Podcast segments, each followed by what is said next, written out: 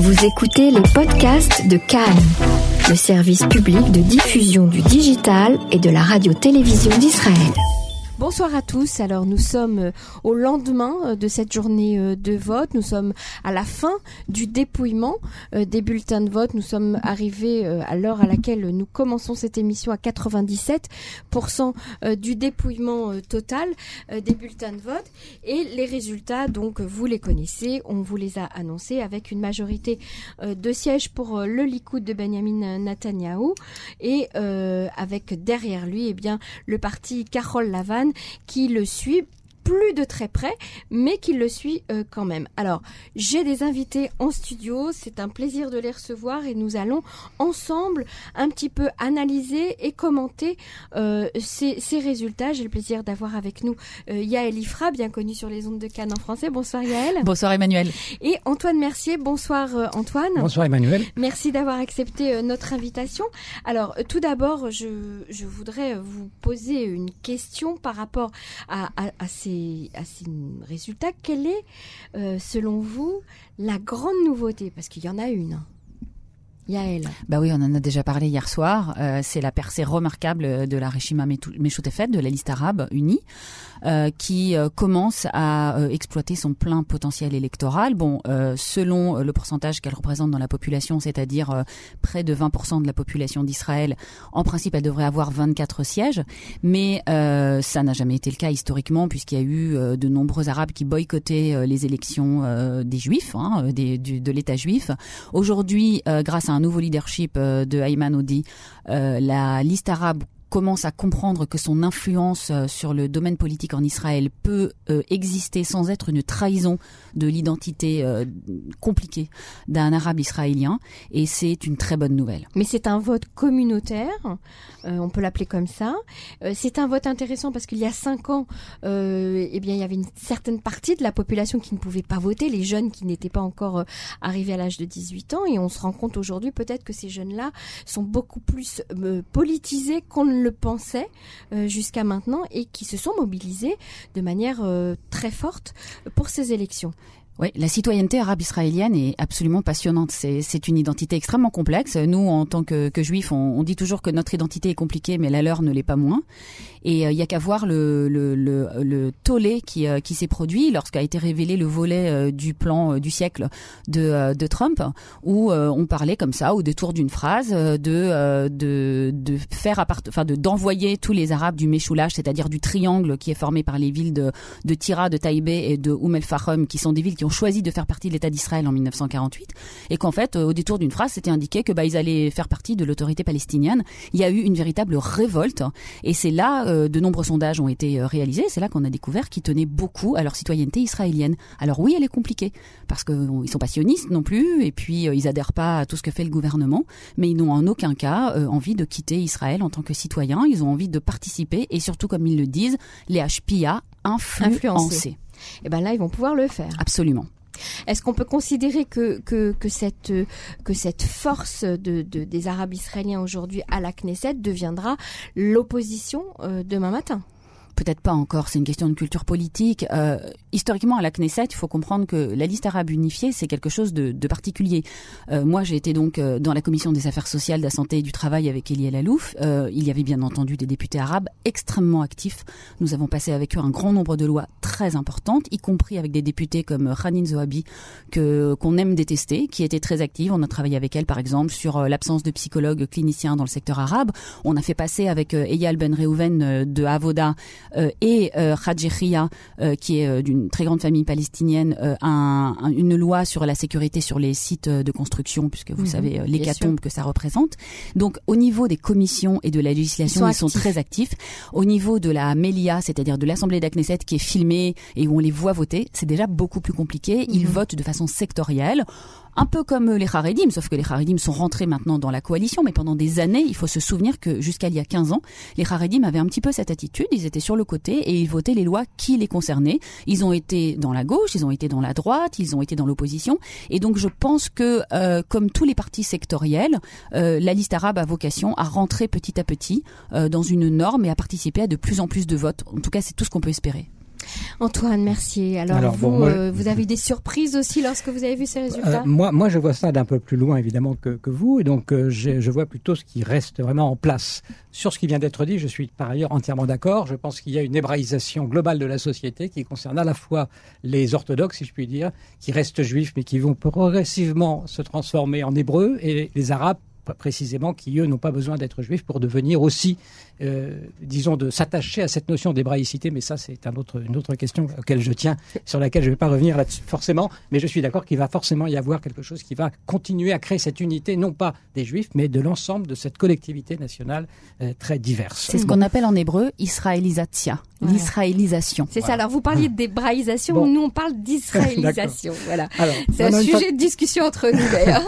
une fois que j'ai dit ça, bon, euh, sur le sur le fond maintenant de quand même du, de cette élection, pour moi, franchement, je vois une grande euh, constance, euh, constance sur deux points essentiels. Premier point, il existe en Israël une majorité large de centre, centre droit, droite, avec les deux partis principaux qui sont sur la même ligne globalement et qui représentent 70%, 70 députés, donc qui ont une large majorité, auquel on pourrait d'ailleurs greffer aussi certains nombres des autres députés qui gravitent autour. Bon, mhm. on n'a en Israël aucun problème politique. Figurez-vous, je vous apprends ça peut-être. Il faut, faut, venir de Paris ah pour vous le dire. On n'a aucun problème politique parce que globalement, il y a vraiment un consensus central assez fort qui permettrait de fonctionner parfaitement. Et en plus, avec ces phénomènes d'intégration progressive des deux bouts dont on a parlé, des deux bouts du gâteau, là, euh, ça, ça, ça, donnerait une image extrêmement positive, un fonctionnement très positif. Donc, premièrement, il y a cette majorité depuis les trois scrutins de cette année, c'est à peu près la même chose. On a cette majorité de. Alors, qu'est-ce qui se passe? Quel est le problème?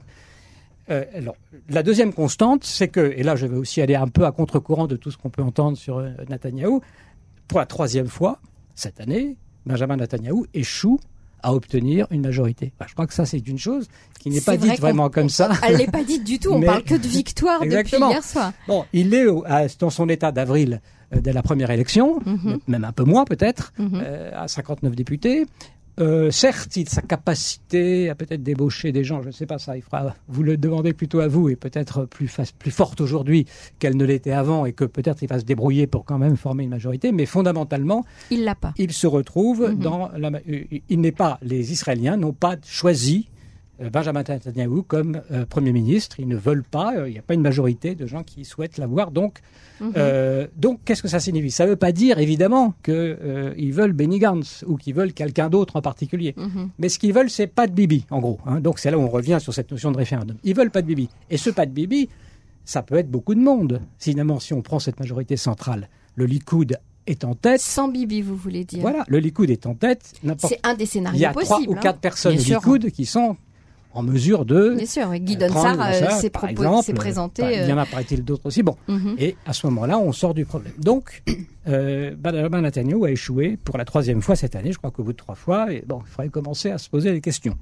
Euh, S'il réussit. Et elle a envie de réagir juste un petit peu. Oui, enfin, c'est vrai ce que vous dites, mais enfin, il faut pas oublier qu'entre avril 2019 et, euh, et janvier euh, et, et, et, pardon, mars 2020, il s'est produit quand même euh, la mise en examen pour trois chefs d'accusation extrêmement graves, dont la corruption, et que le Likoud a quand même gagné quatre sièges entre le moment où cette mise en examen venait d'être prononcée, enfin, au on avait un acte d'accusation, mais pas encore une mise en examen, et que ces accusations de corruption n'ont fait que renforcer le soutien populaire et l'emprise euh, qu'a euh, Benjamin Netanyahu sur euh, sur son électorat, sur sa base, comme on appelle ça.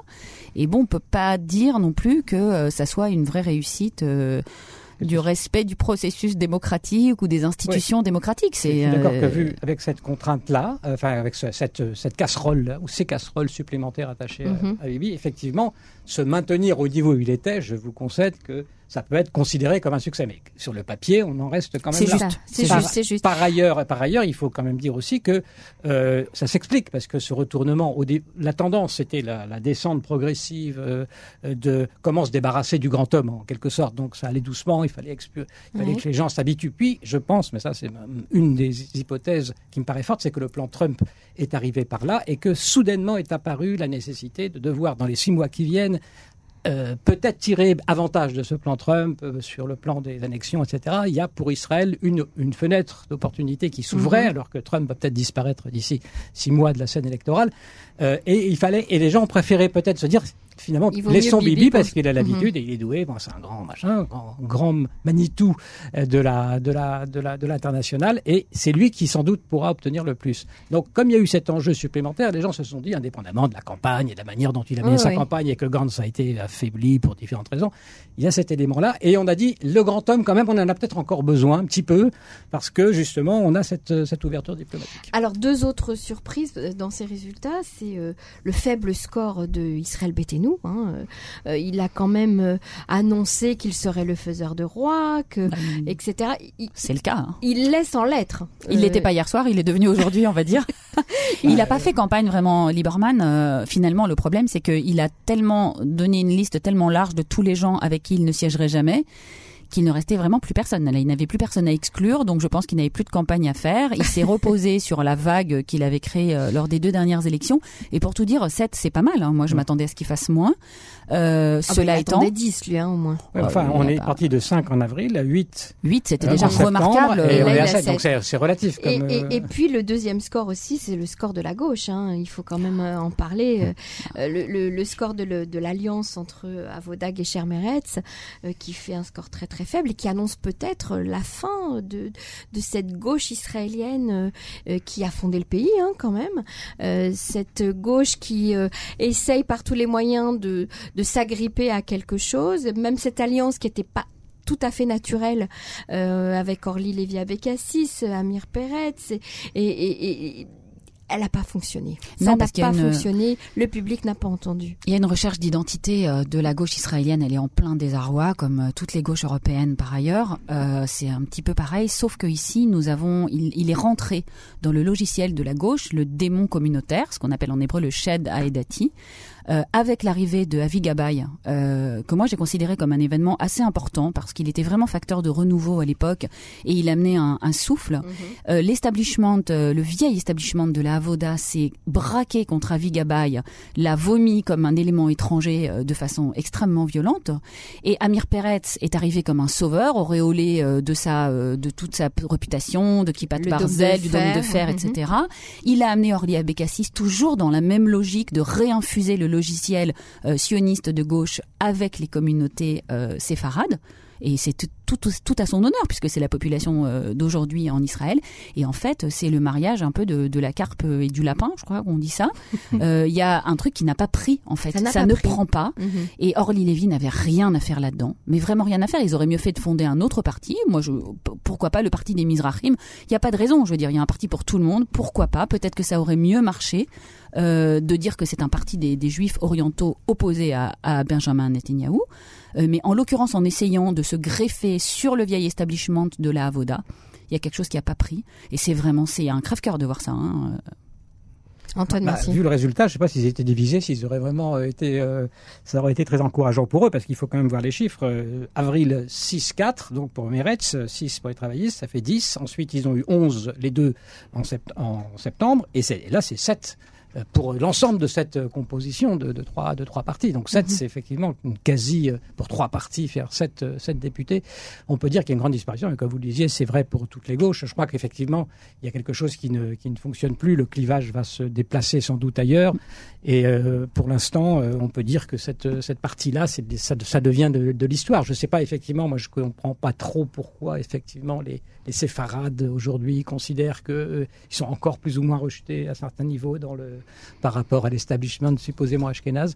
C'est une chose que je ne perçois pas directement, mais il faut être sans doute dans le pays pour le faire. Yael, allez-y, expliquez un petit peu la, la, situation. Ouais, l'establishment n'est pas supposément ashkénaze, il est quand même resté en grande partie ashkénaze, en particulier dans le monde académique et dans le monde politique. Euh, il faut dire que euh, le génie euh, de Benjamin Netanyahu, ça a été de reprendre euh, l'héritage euh, idéologique, enfin une partie de l'héritage idéologique de, de, Begin, et de le descendre au niveau de Donald Trump. En fait, mm. c'est un petit peu ça, parce que Begin avait quand même une noblesse. C'était quelqu'un qui respectait euh, la démocratie, qui avait des idées libérales du point de vue économique et des idées populaires au sens noble du terme. Et, et il a réussi au moment où les, les, les juifs séfarades étaient vraiment en détresse à la fin des années 70, c'est-à-dire vraiment le sommet de la discrimination euh, raciste, hein, euh, qui avait été quand même mise en place par un État euh, qui les traitait très très mal. C'est quand même des gens qui jusqu'aujourd'hui peuplent toutes les villes les plus pauvres d'Israël. N'ont pas accès aux mêmes infrastructures. Quand ils arrivaient en Israël, on ne les autorisait pas à aller à Tel Aviv, on les envoyait à Yerucham sans leur demander leur ou ailleurs. Et euh, euh, toute cette, euh, tout ce système de discrimination, de racisme a créé un ressentiment populaire d'une violence extrême dont on peut pas avoir idée vraiment aujourd'hui quand on, on voit des Black quand on voit l'Israël des des malls, des voitures. Comment il a fait pour le capter ça Eh ben c'est l'alliance Benjamin Netanyahu, c'est l'alliance euh, de de l'idéologie de de de la Marteret, c'est-à-dire euh, de de de l'ancien euh, underground du Lehi et, et du Hetzel, c'est-à-dire tous les organismes qui avaient été rejetés par par la Haganah à l'époque de la création de l'État parce qu'ils étaient trop à droite, donc ils ont créé leur propre euh, leur propre parti et qui se sont rendus compte qu'il y avait une base populaire mécontente sur laquelle on pouvait euh, qu'on pouvait se greffer. Puis bon, peut-être qu'ils avaient quand même aussi une véritable parsionisme, envie de de, de, de les comprendre. Et à l'époque, David Lévy a failli être premier ministre, et ne l'a jamais été.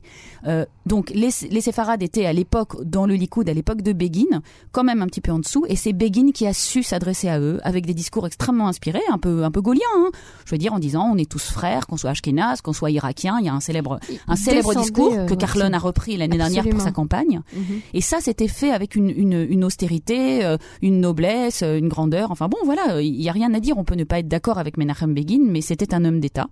Et finalement, le Likoud, depuis, on peut dire que c'est devenu le parti de l'État. Comme on dit, c'est il y a un parti, c'est le Likoud. Les autres, ils tournent autour, ils essayent vaguement. Et cet électorat séfarade, il est resté attaché, fidèle, affectivement, euh, par les tripes. C'est vraiment ce qu'on dit par les tripes à, au Il ne sait pas voter autrement.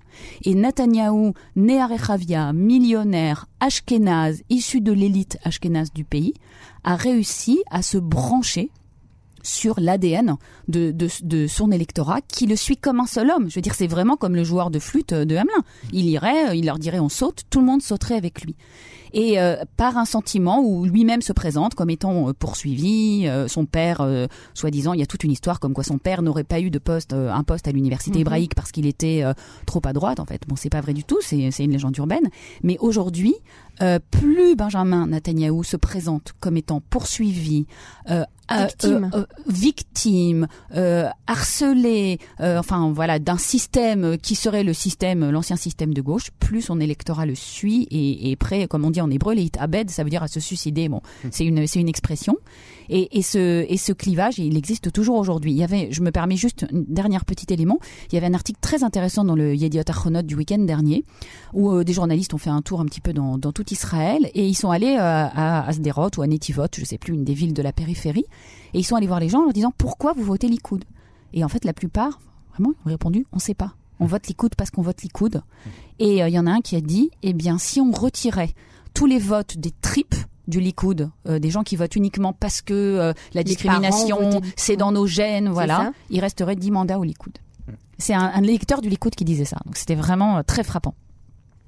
Effectivement, bah, il y a peut-être aussi cette dimension. Moi, je suis frappé par euh, cette chanson, hein, cette fameuse chanson euh, Bibi, roi d'Israël. C'est-à-dire qu'il y a peut-être aussi des, gens qui se situent par rapport au pouvoir politique euh, dans cette aspiration à avoir quelqu'un qui n'est pas dans la, la, norme ou le cadre complètement démocratique et qui justement dépasse un peu, dépasse un petit peu il le, le, jeu, régime. En plus. Il joue le et lui, il joue très bien ça. Il, enfin, je ne sais pas s'il joue d'ailleurs. Peut-être qu'il il mhm. arrive très bien sans se forcer à déborder Il y a l'identité religieuse aussi. Hein, C'est un public traditionnaliste, plutôt religieux il se met une kippa sur la tête, il va faire un petit tour, alors que tout le monde sait qu'il est absolument pas religieux, qu'il fait même pas kippour, euh, et ça les dérange pas. Ça les dérange pas. Oui, c'est vrai que c'est assez étonnant. Alors maintenant, il y avait la question de savoir justement, euh, puisqu'il ne va pas pouvoir euh, avoir de majorité, en tout cas suffisamment nette pour ce combat qui s'annonce avec la justice, parce que je ne sais pas, là je pense qu'on est dans un deuxième tour judiciaire qui va commencer. Dans quelques jours. Hein. Dans quelques jours.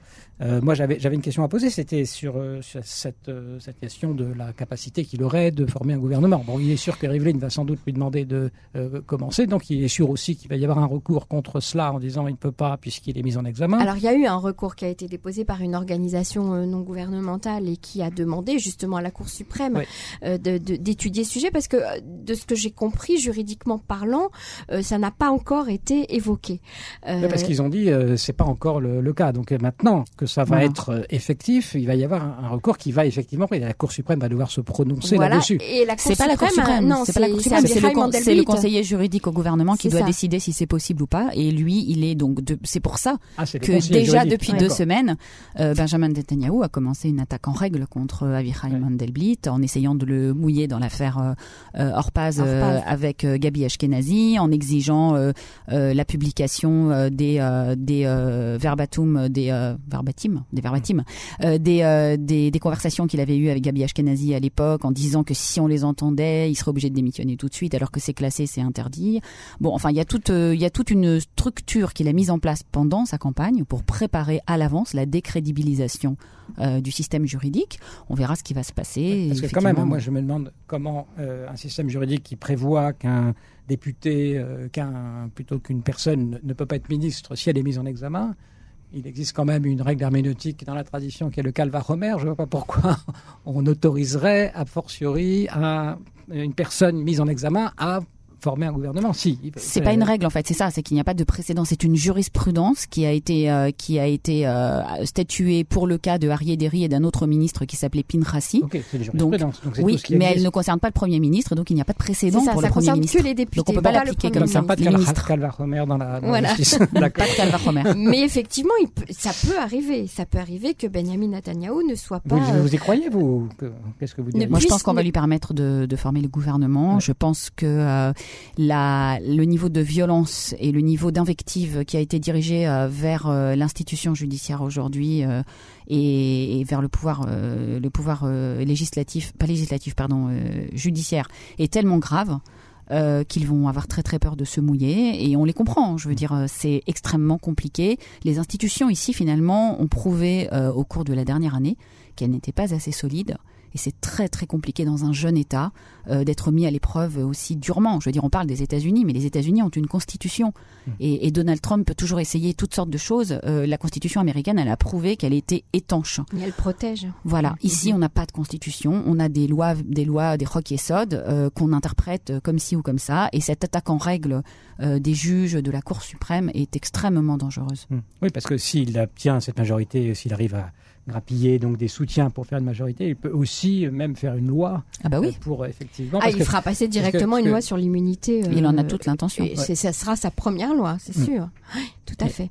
Alors donc les, les scénarios euh, qu'on évoque ensemble, les scénarios possibles. Alors c'est donc que Benjamin Netanyahu essaye de faire, comme vous le disiez, Antoine grappiller, en tout cas d'essayer de débaucher des, des mandats peut-être à Carole Lavanne. Bah, surtout à Carole Lavanne. Et puis aussi peut-être on, parle aussi euh, beaucoup d'Orly Lévy Abécassis, euh, qui, euh, qui, qui vient de la droite, qui vient d'Israël Béthénou, qui n'est pas une femme de gauche a priori. Qui vient du Likoud surtout. Et qui vient du Likoud aussi. Donc, vous croyez que ces débauchages vont fonctionner? Je suis pas certaine. Je suis pas certaine parce que euh, parce que la position de, de Benjamin Netanyahu est quand même euh, pas si stable que ça et que les gens attendent de le voir tomber mmh. et que personne ne veut être celui qui va lui prêter la main pour monter ce gouvernement. Euh, à bon, qu'il soit bien payé. Ou... Orly Lévy, ça suffit pas. Il faut deux. Hein. Donc, deux, euh, et dès mmh. que un, c'est encore une histoire. Un, il y en a déjà eu un puisqu'il y a eu Gadi euh, Yavarkan mmh. qui a fait défection euh, le mois dernier de Carole Lavanne. Je pense qu'à Carole Lavanne, il doit y avoir une très très grosse pression sur les députés. Il faut pas se tromper, il faut pas penser que par exemple Tzvika Hauser ou, ou Yoaz Handel, parce qu'ils sont du parti le plus à droite de, Isra de, euh, de, de Carole Lavanne, feraient défection. Ils sont là-bas parce que justement, ils veulent plus être au Likoud. Et ils ont chacun leurs raisons euh, très personnelles. Euh, Moshe Yaalon, je veux dire, c'est un adversaire très résolu de, Bibi. Finalement, c'est plus facile. On, parlait beaucoup de Omer Yankelevitch, parce que Omer Yankelevitch, euh, étant donné qu'elle est une femme haredi, ultra-orthodoxe, elle est considérée comme exploitable, comme quelqu'un qu'on pourrait faire chanter par le biais de rabbins. Et ça fait déjà des mois qu'ils essayent. Apparemment, ils lui envoient toutes sortes de rabbins pour lui dire qu'on va détruire sa famille, qu'elle doit faire ça pour Israël, blablabla. Bla, bla. Bon, elle l'a toujours pas fait. Et elle a annoncé ce matin qu'elle n'en avait aucune intention. Si c'est mais... la volonté d'Akadosh Baruch évidemment. Voilà, où se trouve le Ou point la volonté faible d'une femme, tout simplement. ça sera, ça sera pas si facile. Le système a tenu deux fois, et moi, j'exclus pas du tout des quatrièmes élections. Ah, carrément. Bah oui. Bah, si on est dans la même situation, donc il n'y a pas de raison. Hein. Et quatrième élection dans combien de temps? C'est trois mois? Ouais, le temps que le temps que tout soit exploité, oui, c'est ça, d'ici le mois de septembre. le procès est commencé fera plus que le fait qu'il ait été inculpé? Je pense pas qu'il aura commencé. Je pense qu'il va obtenir un report. Euh, il y a quand même des, des, armes légales. En principe, il doit commencer le 17 mars, je crois. Mais c'est un procès qui, peut, qui va durer des années. Voilà. Et puis, de toute façon, euh, dans les premières phases du procès, il doit pas aller au tribunal. Enfin, je veux dire. quatrième élection, quelle, quelle, garantie, si je puis dire, on a qu'on ne recommence pas dans le même aucune. Ah, mais aucune. Un système de fou. on est dans un système. bah, on n'est pas le seul pays. Hein. Il y a, bah, l'Espagne, il y a la Belgique. Si, il y a... vous êtes le seul pays qui avait quand même une, qui a une, solidité économique internationale et qui est dans une dynamique forte avec une majorité de gens qui sont prêts à, et vous êtes le seul pays à ne pas arriver à trouver euh, une solution, alors que il n'y a, a pas véritablement sur le fond de, de graves dissensions. C'est ça qu'il faut voir. Donc c'est pour ça que. C'est-à-dire que ce que vous disiez au départ, Antoine, c'est que euh, sans Bibi Netanyahou, il y aurait aujourd'hui une coalition de droite sans aucun problème, de centre droit et sur le champ, et il n'y aurait pas de quatrième élection. Et, et, ça pourrait être justement un argument euh, euh, fort pour pour faire démissionner peut-être Benjamin Netanyahou, à part à part justement cet acte d'accusation euh, auquel il doit faire face, mais en plus de lui dire, écoute, euh, si tu démissionnes, eh bien, on pourra avoir une coalition et donc pas et c'est pour le bien du pays. Oui, mais Benjamin Netanyahu, non, c'est un stratège politique euh, d'une première classe et il s'est tiré euh, avantage de la situation comme elle est aujourd'hui. Il pense absolument pas à demain, il pense ni à son procès, ni à la fin de sa carrière politique. Il pense à aujourd'hui, maintenant, gagner et il le fait. Enfin, faut reconnaître. Je veux dire, c'est une campagne euh, qui a été mené de main de maître avec euh, toutes les armes. Hein. Oui, puis toutes les armes du truc le plus bas, euh, du programme de Trump euh, international avec le président des États-Unis qui lui rend hommage, jusqu'aux enregistrements de caniveau. Il a tout fait, il n'a rien laissé de côté. faut reconnaître, c'est une campagne et qu'à côté, Carole Lavanne a mené une campagne. Comment se priver d'un aussi bon, aussi grand homme politique? C'est ça la question. C'est la question de, la, bah, je veux dire pour la même raison que Trump a été élu. Je veux dire, c'est une question de d'expertise politique, malheureusement pas toujours Enfin, moi, je ne sais pas. En sentant le pays, j'ai le sentiment quand même que le pays a envie de passer à autre chose et que là, c'est la difficulté qu'il y a à sortir de cette hystérisation que Netanyahou a créée, que mhm. maintenant on n'est plus, voilà, on est dans une autre période, euh, j'allais dire beaucoup, peut-être beaucoup finalement plus tranquille, en tout cas plus stable, plus forte, plus souveraine globalement pour Israël, où il n'y a pas forcément besoin d'avoir à sa tête quelqu'un qui serait supposé euh, un génie de la stratégie pour euh, simplement continuer à exister, à se développer. Donc je crois que le pays cherche à faire cette mutation. Euh, et je, je, pense que toute cette série d'élections, c'est la difficulté qui a changé cette peau et que s'il y en a une quatrième peut-être, mais que c'est ça, la, la, tendance reste celle-là. Bon, le simple fait aussi qu'au bout de 13 ans ou 14 ans, euh, l'usure du pouvoir se joue. Mais c'est pas seulement ça. Je crois que c'est aussi une nouvelle façon de voir, euh, de sentir euh, ce qui est en train de se passer pour Israël aujourd'hui, qui passe d'un État euh, fragile ou avec euh, des menaces existentielles, etc., à une société qui euh, se libère de cette, j'allais dire, de la crainte euh, pour, pour elle-même, qui peut donner davantage, déployer davantage tout ce, que, tout ce que peut faire la société civile, les gens, etc. Il y a une puissance considérable. Et donc c'est ça qui doit, à un moment donné, percer. et il faut plus avoir peur, je crois. Ouais, on a, faut plus avoir peur et se raccrocher à Bibi comme si c'était lui qui allait forcément être indispensable à la survie d'Israël. Je pense qu'on, sous-estime le, niveau de, de, peur qui existe dans la population israélienne euh, au quotidien. C'est un pays qui a très très peur. Il faut quand même savoir qu'il y a 60% des, des, citoyens israéliens qui désirent euh, posséder un passeport d'un autre pays qu'Israël. C'est un pays où on est enfermé. Il faut comprendre ce que ça veut dire. On ne peut pas sortir. On n'a que des pays hostiles autour. Euh, et la peur, c'est la, c'est la peur qui, qui, dirige la vie des Israéliens, c'est le trauma, c'est une peur existentielle qui est aux tripes. Puis bon, on voit quand même des, des images. Ça ou pas? Ah ben bien sûr, il joue sur la peur. il a beaucoup joué sur la peur. Il se présente comme le seul qui est capable de défendre l'unité d'Israël. Regardez, en face de lui, vous avez quand même un parti avec trois anciens chefs d'état-major de Tsahal, la cinquième armée du monde, euh, une des plus. Ça n'a pas suffi pour assurer. Ça ne suffit pas. Il est capable de jouer dessus en maître. On a l'impression que vous n'êtes pas complètement insensible à cette, ben, je suis... cette, ce sentiment-là. Euh, non, mais ce que je veux dire, c'est que je le comprends très bien. Bien mm. sûr, c'est un sentiment qui est partagé par tous les Israéliens. Quand on vit ici au quotidien, on a toujours une, on a peur. Et puis, quand on voit aux nouvelles des enfants qui grandissent, euh, qui ont 5 ans, et que ça fait 5 ans, qui vivent avec des alertes, qui vont sans cesse aux abris, il faut comprendre ce que ça veut dire. C'est la population de notre pays. C'est un tout petit pays. C'est à une demi-heure d'ici. Donc euh, c'est pas euh, au fin fond de la Lozère euh, quand on habite à Paris. C'est vraiment la porte à côté. Et, et cette peur, on, on peut pas la.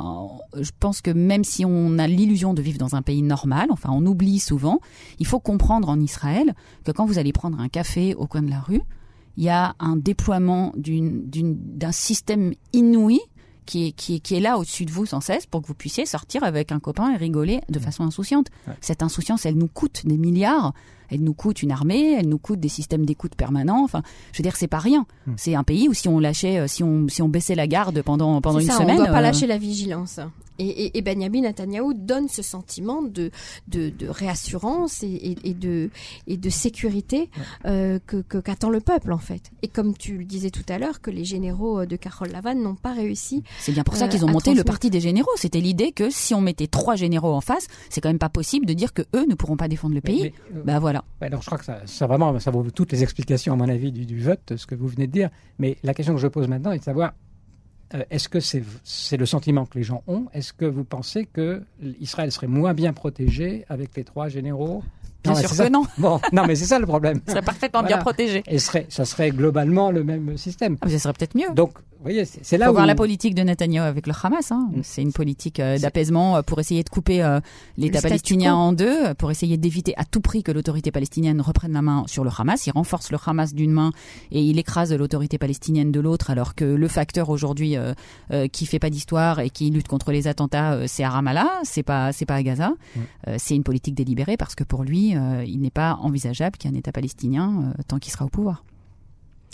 Voilà, on a, en tout cas au jour d'aujourd'hui, avec ce que nous avons euh, comme euh, information, on a, on a tenté d'analyser euh, les choses au mieux. Je vous remercie beaucoup euh, tous les deux. Yael Ifra, merci. Antoine Mercier, merci.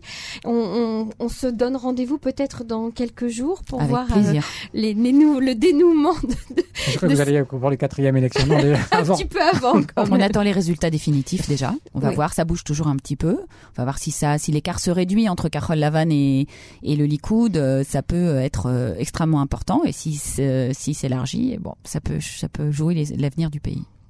Merci beaucoup d'avoir été avec nous. Merci à vous. Au revoir.